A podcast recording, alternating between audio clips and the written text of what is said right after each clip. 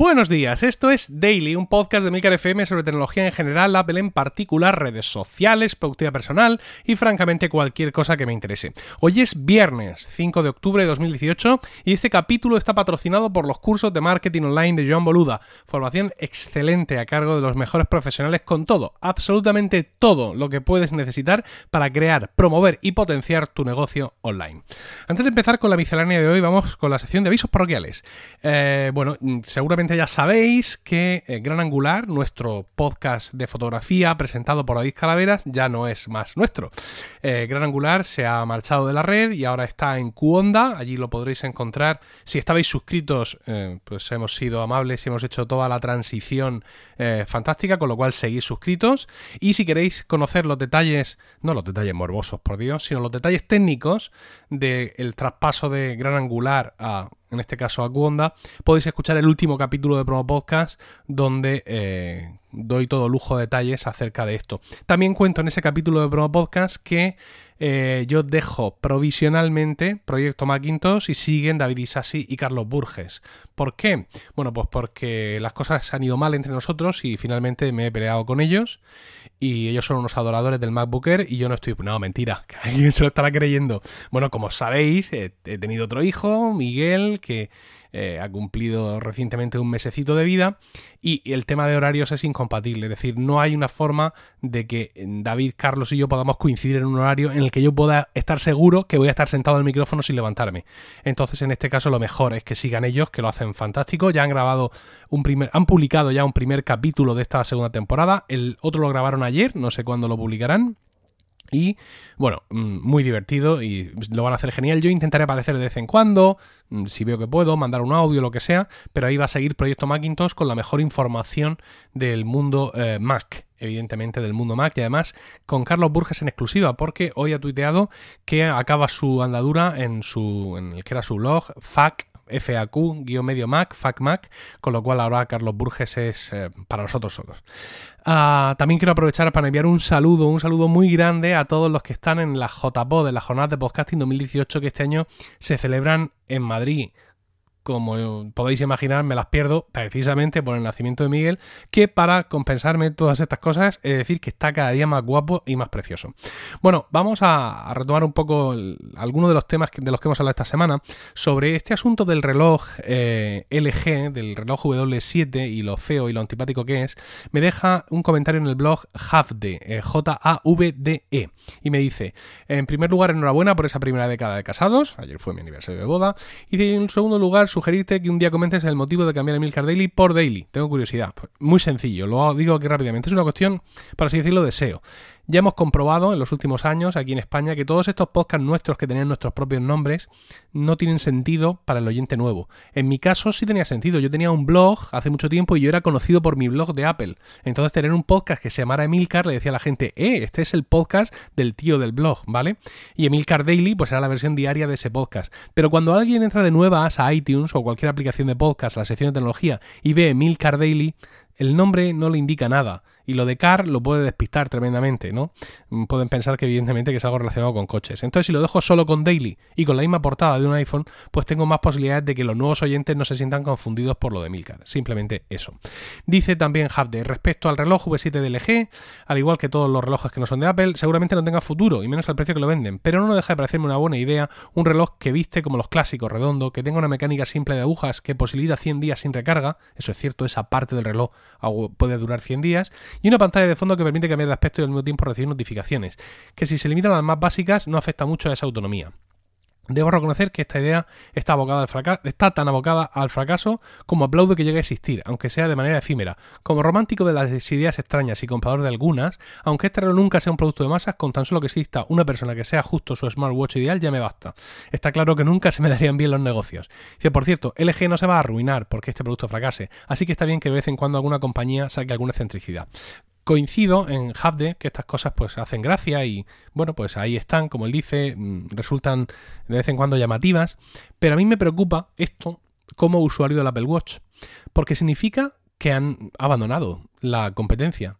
Y si se abandona la competencia yo no voy a tener un Apple Watch mucho mejor cada año ¿vale? Apple se va a relajar y va a hacer las, las, eh, las mejoras incrementales a su ritmo, como ha hecho toda la vida, reventando los márgenes y exprimiendo hasta el último euro de nuestros bolsillos año tras año y dándonos las novedades con cuentagotas. ¿Por qué?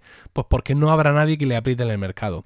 Es cierto que es un mercado muy cautivo, es decir, si todo sigue más o menos como sigue, yo difícilmente voy a abandonar el ecosistema de Apple y por tanto difícilmente voy a tener un reloj, ordenador, lo que sea que no sea de Apple, ¿no? Pero hay una gran parte del mercado que no es así, hay una gran parte que es promiscua, que no le importa ir de iOS a Android y tiro porque me toca, o incluso a otro sistema que pueda salir. Entonces, si no hay quien apriete en el mercado, pues al final los que lideran el mercado van a ralentizar la, mm, digamos, el, avance, van a ralentizar la investigación, van a, ralentizar el, progreso y eso, pues, en definitiva va a ser malo para todos. Por eso es que no me hacen gracia estos que salen ya, eh, digamos, con todo perdido, simplemente por hacer la gracia, por así decirlo, porque no están apretando al mercado y al final los que estamos en el mercado somos los que vamos a sufrir la consecuencia por esa falta de innovación que produce la falta de competencia. Bueno, vamos con los temas que quiero tratar hoy. Eh, os hablé esta semana de Slack, ¿no? Y os expliqué que parte de su éxito entre la población civil de Estados Unidos es que ellos nunca han tenido resuelto el tema de los mensajes de grupo, ¿no? Porque allí no han tenido WhatsApp, más que ahora, y tampoco tiene mucha aceptación. Entonces, pues lo de Slack mm, les volvió locos. Bueno, pues aquí viene Yahoo. ¿eh? aquí viene Yahoo, amigos, para aportar algo más que cura ese hueco. Se llama Yahoo Together, ¿no? Yahoo Juntos. Dice que soporta diferentes grupos como familia, amigos, club de lectura, eh, con conversaciones que pueden separarse por eh, temas, ¿no? está diseñado según Yahoo, para permitir a los usuarios seguir lo que a ellos les interesa en los grupos de conversación, eh, silenciando el resto. Como os decía, pues tú tienes tu Slack, tienes varios canales de Slack, tú sigues el general, poniendo el ejemplo, en, por ejemplo, en mi coro o en el Milker FM, y el, chat de random, que es donde la gente por tonterías, lo silencia, ¿no? Pues Yahoo efectivamente te permite esto. Dice, esta aplicación que mm, se parece mucho a Slack y a servicios similares, pues permite lo habitual, ¿no? Compartir vídeos, fotos, otro tipo de archivos, que además eh, puedes subir a una librería compartida que está accesible para todo el mundo. Tiene unas herramientas de búsqueda muy fantásticas para que buscar los archivos o buscar cualquier debate pueda ser realmente fácil. Ojo, ojo, porque esto no es nuevo. Quiero decir, no es que Yahoo Together aparezca ahora en el mercado, sino que esto ya existía. Eh, es un renaming, ¿vale? Un cambio de nombre de la aplicación Yahoo Squirrel. ¿Es Squirrel o Skirrel? Juaniquilator. Ah, bueno, ardilla. Y esta aplicación salió en junio. Ahora, al llegar a la versión 1.5, cambia de nombre y ya no hace falta una invitación, porque antes era necesario pedir una invitación para poder probarla, sino que ya es abierta para todo el mundo en iOS y Android. Muy disputado está el pastel eh, de este tipo de aplicaciones, pero bueno, como Yahoo sigue teniendo, eh, esa marca sigue pesando mucho en Estados Unidos, pues veremos a ver cómo evoluciona o cómo puede evolucionar. Y ahora voy a toser y un poquito de Apple Stores, que ya sabéis que me gusta mucho.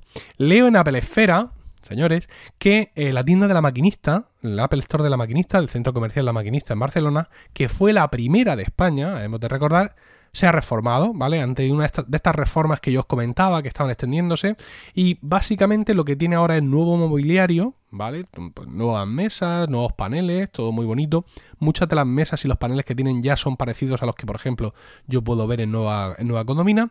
Y lo más importante es que han retirado la icónica Genius Bar que había al fondo de la tienda. Si conocéis una tienda de centro comercial de Apple, son todas prácticamente iguales. Es decir, la gran puerta principal toda la tienda diáfana para ti y al fondo ves la Genius Bar, ¿no? Pues esta Genius Bar fuera la han quitado y la han sustituido por una gran pantalla y en el espacio de delante pues tenemos unos, unos cubos, unos, eh, sí, lo que viene siendo un cubo, la figura geométrica, amigos, eh, para estar sentados ahí, aunque hay quien dice, un cierto sector de la doctrina dice que no hay que sentarse en el cubo, que hay que sentarse en la pelota redonda de plástico que hay dentro del cubo, entonces la sacas, te sientas en la pelota y en el cubo pones el portátil para atender a la, el portátil o el iPad Pro, para atender a la, a la sesión, ¿no?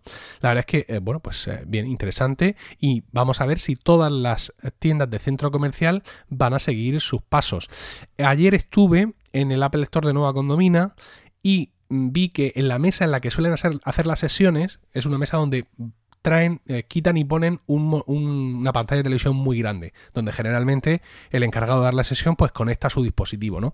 Pues ahora he visto que esa pantalla se ha quedado ahí Y es una pantalla en la que dice, bienvenido a Nueva Condomina, nuestras próximas sesiones son estas, va dando cierta información. Y me barrunto que eh, esa información, ese stream de información y de imágenes que tenemos en esa pantalla, es el que finalmente irá a la gran pantalla del fondo, ¿no? La gran pantalla tipo gran hermano, que pondrán seguramente también en Nueva Condomina, con lo cual, bueno, pues han querido anticiparnos, al menos en esta tienda, la información que veremos allí cuando no haya sesiones, la han querido anticipar dejando fijo ese, ese monitor.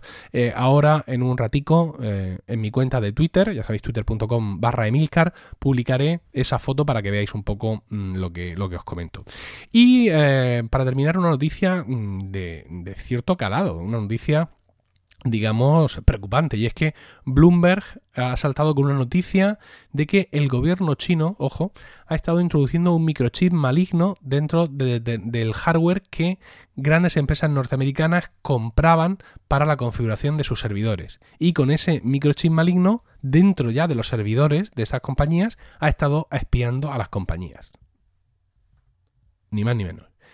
El artículo es muy detallado es una investigación que les ha llevado muchísimo tiempo y un artículo más largo, un día sin pan, y ahí van hablando de qué productos, de qué placas base llevaban oculto ese chip, en qué servidores, de qué empresa está presente, las compras, las fechas, todo mm, muy meticuloso, ¿no? Relatando también los acuerdos comerciales de los grandes como Apple y Amazon con Supermicro, que es la empresa que fabrica las placas base para servidores, sospechosa de llevar el hardware infectado. Es un artículo, como digo, muy extenso y muy detallado, y por eso me choca mucho la respuesta tan específica de Apple a todo esto. Apple ha sacado una, respuesta eh, con un nivel de detalle que yo hasta ahora no conocía. Dice. Eh, os leo un par de párrafos. Dice, en octubre, el 8 de octubre de 2018, Business Week de Bloomberg ha sacado un artículo donde incorrectamente dice que Apple encontró chips maliciosos en servidores de su red en 2015. Como Apple ha explicado repetidamente a los periodistas de Bloomberg y a sus editores durante los últimos 12 meses, no hay verdad en estas declaraciones. Estas declaraciones no son ciertas. Es decir, que llevan un año los de Bloomberg hablando con los de Apple al respecto de, esto y los de Apple diciéndoles que no. Dice, en esto queremos ser muy claros. Apple nunca ha encontrado chips maliciosos ni manipulaciones de hardware o eh, vulnerabilidades que hayan sido mm, puestas en ninguno de sus servidores, digamos a caso hecho, ¿no? Dice vulnerabilities purposely planted on any server. Apple nunca ha tenido ningún contacto con el FBI, porque cita Bloomberg investigaciones del FBI. Nunca ha tenido ningún contacto con el FBI o con ninguna otra agencia acerca de un incidente. No estamos al tanto de ninguna investigación del FBI ni... Eh, ni siquiera, y tampoco, o sea, no solo nosotros, ni siquiera nuestros representantes eh, ante las fuerzas de, de, la ley, las fuerzas de investigación. Dice, en respuesta a la última versión de Bloomberg de toda esta historia, presentamos los siguientes hechos. Siri y Topsy, Topsy es una, una startup que compró Apple hace no mucho, nunca han compartido servidores. Siri nunca ha sido desarrollada en servidores que nos haya vendido Supermicro. Y los, eh, y los, datos de Topsy estaban limitados aproximadamente a unos 2.000 eh, servidores de Supermicro y no a 7.000 como dice el artículo. Ninguno, además de esos servidores, nunca se ha sido encontrado ahí un chip malicioso. Como veis es súper detallado. O sea, falta decir, ¿y esa factura que usted tiene de no sé qué? Mm, mm, yo no recuerdo realmente... Ah, una respuesta de Apple a cualquier cosa con este nivel de detalle, ¿no? Y escucha, Amazon ha publicado una respuesta muy similar. Eh, en un asunto de seguridad de este calado, pues realmente una empresa que cotiza en bolsa se la juega. Y que Amazon y Apple hayan salido en nota de prensa a rebatir con datos súper concretos y súper específicos, me hace pensar evidentemente que dicen la verdad. O sea, que no es simplemente negamos todas las acusaciones y luego más adelante, pa, por ahí se descubrió que, bueno, es que no habían dicho nada porque mm, de momento era secreto, porque querían informar al Consejo de Administración o no sé qué vaina. No, no, no. Aquí están respondiendo datos súper concretos y entonces, claro, me hace pensar que dicen la verdad y que algo raro pasa para que Bloomberg esté, como poco, al parecer, 12 meses detrás de esta noticia, aun con todo y con eso, salgan a publicarlo con la negativa tan tajante y tan concreta y tan rotunda de Apple y Amazon. Yo no sé si les han metido un gol, no sé si alguien está fabricando información con aspecto de muchísima credibilidad para Bloomberg como una forma de sembrar la duda entre todos. No sé si es contra contraespionaje, no sé, pero es una cosa muy rara y eh, os animo a seguir leyendo al respecto de esto, a buscar información en otros blogs, porque ya os digo que esto seguramente va a traer cola. Bueno, espero vuestros comentarios en emilcar.fm barra daily, donde también encontráis otros medios de contactar conmigo, y no olvidéis visitar la web de nuestro patrocinador de hoy a través de boluda.com barra emilcar, para que sepa que vais de mi parte.